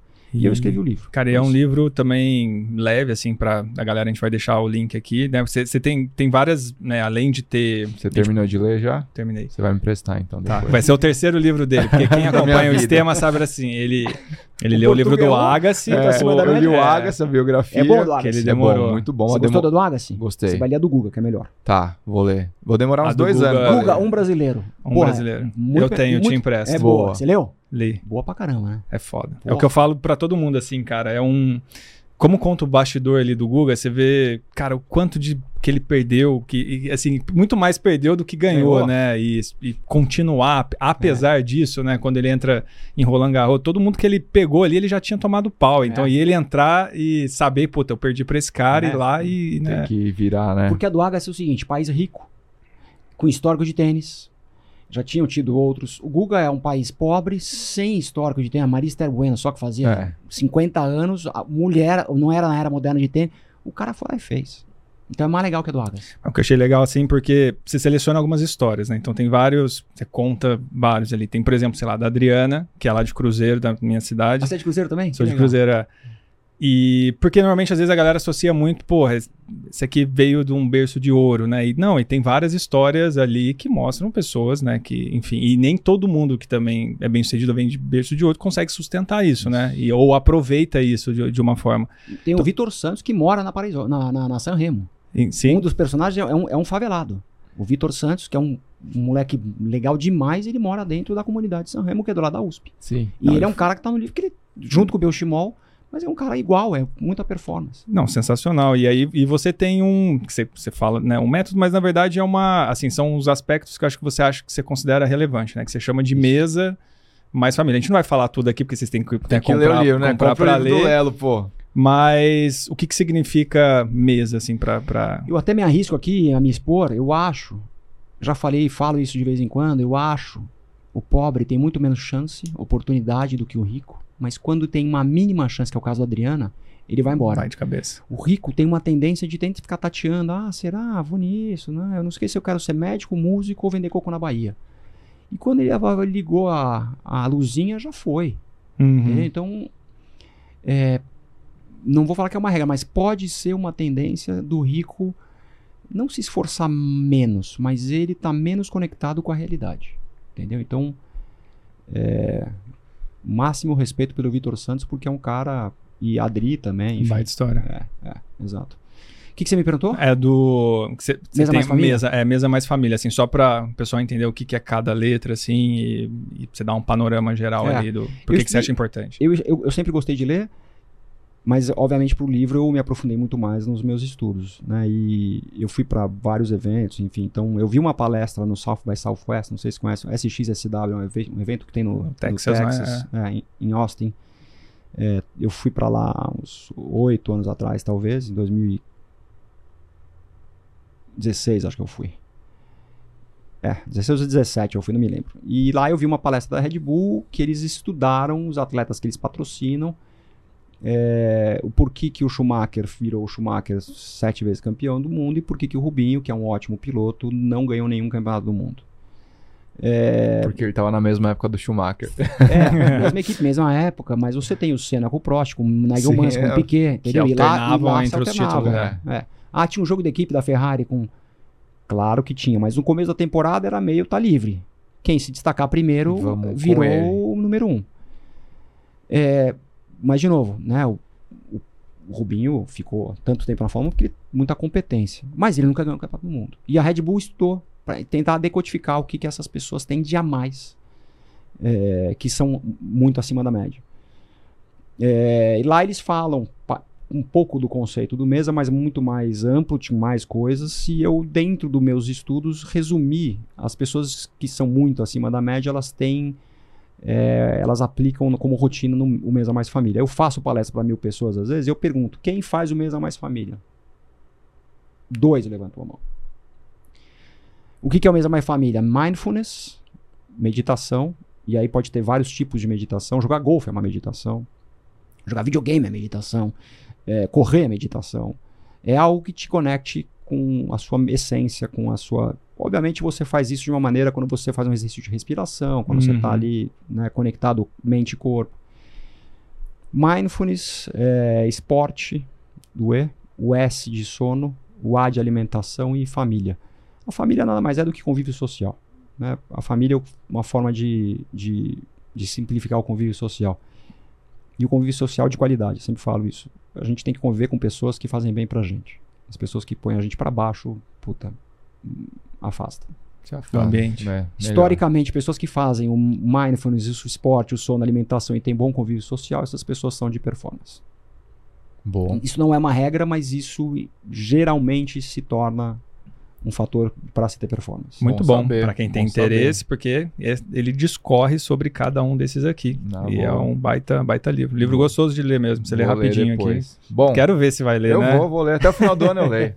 Bom, vamos pro momento compra, Z2. Compra, não pega emprestado não. É. é, compra, compra. É verdade, é, compra. Comprar para dar de presente pros amigos, né? Comprar vários. É isso. Momento Z2, vamos lá? Momento Z2. Você contou pro nosso convidado o que é o Momento Z2? Cara, eu briefei, né? Porque é. a gente tem que falar isso sempre. Porque quem faz a ponte, por exemplo, eu fiz o contato com você. Tá bom. É, e aí eu brifo, né, o convidado. O Thiago, quando faz as pontes, às vezes ele não brifa. É, e aí chega assim de sopetão, aí você, porra, tem que pensar na hora. Assim, porque quando a gente fala, você vai pensando, né? Por que, tá que eu vou falar lá? Mas vamos lá, momento Z2, ô Lelo, é o momento que você achou que tudo ia dar errado e alguma coisa te deu energia. Esse momento deu certo na sua vida aí. Pô, já contou alguns aqui, Foi né? Mas se você fosse né, deixar um aí marcante, qual que você falaria? Ah, eu acho que maratona, né? Tem vários momentos que você acha que vai dar errado e, e acaba uhum. dando certo. Uh, a minha de 99 foi muito boa, que eu quando eu bati o Portugal eu não senti isso, mas talvez ali 2012, quando eu fiz meu melhor tempo, 2:36, ali tem a é, no final ali eu, vai dar mesmo. É. Então a própria perna, né? Em algum momento eu falei, ferrou. Uhum. Eu sempre tive certeza que ia ficar bom na perna. Sempre tive essa certeza, mas ali naquele jantar com a, com a minha ex-namorada eu rateei. Uhum. É, acho que são. Eu acho que o da perna foi o mais marcante. E o do avião, né? Do avião, Porra, você sobreviveu a um acidente aéreo. Ai, mas imagina ali, cara. Nossa, não dá nem pra, pra imaginar. Depois. É. Nem pra imaginar. É. Muito bom, bons momentos. Bom, esse kit que tá ao lado aí é, é seu. Opa! Pode levar para casa, presentinho. Pode, pode é. abrir aí, Às mostra pra galera. Mandou aí Você tá uns... tá treinando? Tá corrida? Agora, é. Menos. Mas não, tô, sempre, sempre treino, né? Então, mas eu... tem um gelzinho aí pra você tomar. um treino tal, mais longo aí. Treino, é, garrafinha. Legal, Boa, lembrar o pessoal que está assistindo que a gente tem nosso cupom aí no site da, da Z2, cupom Estema Z2, você tem 10% de Bio desconto Gostei, em todos os, os produtos aí, no gel, no pó de carboidrato, no Ampli, né? no Ampli. O que, que, você vai falar? O Ampli, Putinelli. Ó, o Ampli, cara, o, episódio do Putinelli, acho que não sei se bateu do Vitor Castelo Branco. Não, não bateu, bateu, não, não, bateu. bateu. Mas o, o Putinelli, ele explicou, né, que eles fizeram que a Z2 fez diferente dos outros que fazem o recover, que normalmente a proporção é 4 para 1, né, 4 de carboidrato, pão de proteína, ou 2 para 1. Eles inverteram né, pelos estudos lá que o Putinelli fez, né? Meteu um dois para um. Ele meteu dois proteína para um carboidrato, mais um monte de mais aminoácido, mais eletrólitos aí. Então o Ampli, que é o, o pó de recuperação aí da, da, da Z2, você também tem 10% tem de desconto, 10%. Né? Muito bem.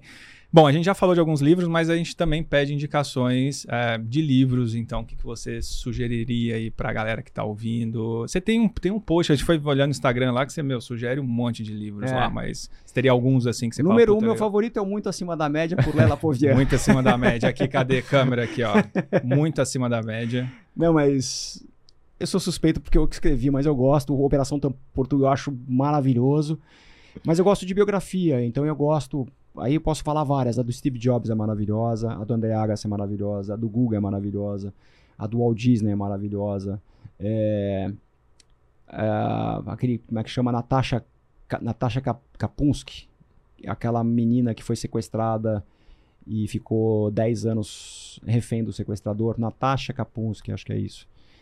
Uma história dura, mas é maravilhoso. Ah, uma biografia muito não chega nem a ser uma biografia, mas é uma história muito dura, a do Hitler. Uh, é um livro, tem por volta de mil páginas. Mas é um livro maravilhoso, né? Como, isso, como ele mudou a história da humanidade, que a gente vive hoje, com essa questão da Palestina, do, do Hamas, uhum. Palestina uhum. barra Israel, é total reflexo de uma, é, de uma consequência da guerra do Hitler. É, acho que são esses, assim. Boa. Tem mais livro que eu gosto, mas enfim, tem tantos. tantos Não, boas dicas, cara. É. Boa dica. Boas indicações, né? Ou então, é, e a gente aproveita, né, que esse quadro é um oferecimento de quem, Thiago? Da Quatro Investimentos, que é a nossa dica para vocês, né? A Quatro que tem mais de 40 assessores aqui no Brasil, quatro escritórios, tem mais de 1.2 bi sobre custódia, Sobre né? custódia. Né? Eu achei que você ia falar mais de quatro, porque o Google Política que a gente falou, ele ouve todos os episódios. Ele já gravou com a gente aqui. E a gente ia falando e tal, às vezes falava ah, mais de quatro episódios. Falou, cara, de quatro mais de quatro, é, tipo, de mais, mais escritórios. Ele falou, cara, não tem mais de quatro. Se é mais, mais de, quatro, de quatro, é, é cinco. Assim. Na verdade, mas é, era porque era mais de 40 um ponto... assess... não, mais assessores. 40 assessores, né? Isso é. pode ser 42, 45. E no começo a gente trocava tudo é. lá. E ele falava, mano, para de falar isso. Mas cara, é isso, você não sabe o que fazer com o seu dinheiro, né? Tem o QR Code aqui do lado, você fala direto com, com a Ju lá, ela ajuda você a fazer o melhor investimento aí com ele. Muito bom. Lembrar também o pessoal, aproveitar, né? Momento merchan aqui você não sabe aonde comprar seus produtos esportivos, compra lá na Centauro. Pô, primeira vez que você fala desse jeito, cara. 10% de desconto, a gente dá esse presente para você aí. Né? Natal né? chegando, Cupom né? Estema, você tem 10% de desconto em todos os produtos vendidos e entregues pela Centauro. Então já aproveita, faz a compra aí Tênis pro Natal. Tênis, Tênis também. Tudo, ah, tudo. Vamos comprar seu Vaporfly. Você gosta do quê? Vaporfly? Eu, aí... eu, é, eu tô meio fora desse negócio de tênis, mas eu acho ainda acho que a Nike tem os melhores tênis, tênis de prova, placa, que, é, tal. É, eu vi um é. post seu falando tênis de placa, vamos falar agora no finalzinho aqui. Bora. Mas é isso, Por cara. sinal, eu fiz meu 2,36 sem esse mimimi de tênis de placa. É Era tênis só na baixa. Então, é isso. O que, que você tem a, a falar aí com essa galera fazendo tempo com tênis de placa? Eu vi que você falou também, tênis de placa, galera, não é para você usar em todo treino. É. Usa, pô, é como se fosse um carro de Fórmula você 1. Você ter o né? efeito ali na hora, né? E... Não, e machuca. É. Acho que, é, né, vocês ainda que estão, né, Sim. cuidando dessa, dessa gente toda, machuca. Carro de Fórmula 1 você só dirige no, no autódromo no final de semana da corrida. Sim. Eu, eu vejo gente usando tênis de placa para trabalhar, para usar no dia a dia. Primeiro que você tá pagando caro por um negócio que não faz sentido você usar, a não ser na, no dia que você tá performando. É mais frágil, é. É. Enfim, então, e, e pior, machuca. Machuca. Não machuca. Pode. E se o seu basal é a placa, você não tem um benefício ali claro, adicional depois, ali, né? É. Você se acostuma com aquilo. E puxa a orelha da galera aí que faz a prova de tênis de placa e não vai fazer 2,36 com tênis de placa. Eu falo né? com meus amigos que eu falo, você vai fazer duas e que tem uns caras que querem me bater, né? Tem é. vários, vários amigos que já me bateram.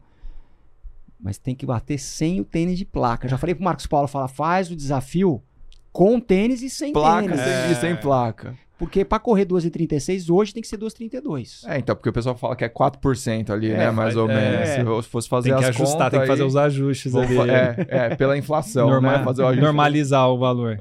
Lelo, obrigado, velho, por ter vindo aí. Obrigado papo mesmo, super cara. bom. Se quiser deixar algum recado pra galera, falar rede social, quem quiser te acompanhar mais aí, tá fique à vontade. Não, primeiro, obrigado pelo convite. Bate-papo gostoso. Me senti bem à vontade. Eu, minhas mídias sociais, é, Instagram Lelo Apovian e LinkedIn Marcela Povia. Eu não sou um grande usuário de mídias sociais, eu tô tentando aprender esse negócio. É, é importante, cara. É, Hoje é. em dia é importante. Exato. Começar a pôr uns videozinhos, uns riozinhos contando. Uma, cada, cada fazer, tipo, uma historinha dessa aí, você faz um rios ali com legendinha, isso, isso aí viraliza, mano. É isso aí. Muito bom. Precisa aprender. Show. Recados, Fábio Bessa? Recados. Galera que tá vendo em vídeo, o pessoal do, que às vezes vê pro Spotify não sabe que tem vídeo, né? Mas você clicar lá também tem um vídeo, mas normalmente a galera assiste o vídeo pelo YouTube, né? No rolo, pedalando. Tá vendo que a gente tá com camisetas da reserva. A reserva faz pra gente, na verdade, a gente usa a plataforma da reserva. Isso aí. Tem várias estampas, tem 30 estampas diferentes pra galera do triatlon, da bike, da corrida divide em seis vezes, entrega no Brasil inteiro. Tem masculino, feminino, infantil, moletom, tem tudo que você. Tô com quiser. um Marathon Runner, porque agora eu posso usar, porque eu usava agora isso aqui antes de ser um maratonista. É. Parabéns. É, cara. Foi minha primeira. Muda a vida, hein? Muda, muda cara. Vida, muda. Total. A gente pode fazer outro só para falar como, eu... como a maratona muda a vida. Sim, e eu, fico, eu fiquei pensando, sabe o quê? Eu já fazia, já comecei com o Marcos Paulo, tudo fazia um monte de meia. Mas, cara, por que, que eu não fiz esse negócio antes, né? Porque você fica com aquele, aquele medo, né? Será que dá? Será que você não gostou? dá? Tá? Gostei, cara. Sofreu? Gostei. Sofri. Sofri, Quando? mas fiz. Oi? Quando você sofreu? Que quilômetro? Ah, um pouquinho antes. Ah, 30, 32, assim. Mas Bom. porque eu fiz, eu fiz errado, assim. Realmente, tá. eu tava me sentindo muito bem. E eu passei muito mais rápido na meia ali do que era para passar. Passei uns 3 minutos abaixo do que era e falei, ah. porra, tá bom, vou ter uma margem de 6 minutos para fazer Sim. muito abaixo do que eu faria. E você quebrou? Não, manteve? Não, mantive, mas não, quebrei, quebrei. Assim, a primeira metade. Ele quebrou, mas fez o tempo que o treinador tinha falado para ele. Mas então não, talvez quebrou. não precisava sofrer tanto. Né? É. Né? Era para ser mais flat, assim. Ele passou 3,33. Eu fiz 3,33, mas sendo irresponsável, assim, passando a, a meia para 1,42. E aí depois, bom, enfim. Eu contei essa história toda, mas mas agora eu quero fazer certo, assim, tentar fazer. Mas eu sei que vai, sempre vai ter alguma sempre coisa. Vai, é. Sempre vai. Bom, muito bom. Quem tá assistindo aí também no YouTube, lembra de se inscrever no canal, deixa o like, compartilha com os amigos, deixa seu comentário também. No Spotify segue a gente, classifica cinco estrelas e deixa seu comentário também. E no Instagram, segue a gente lá, arroba Esporte, Tica Almura, Fábio Bessa, Lela Povian. Até o próximo episódio. Tchau, Valeu. galera.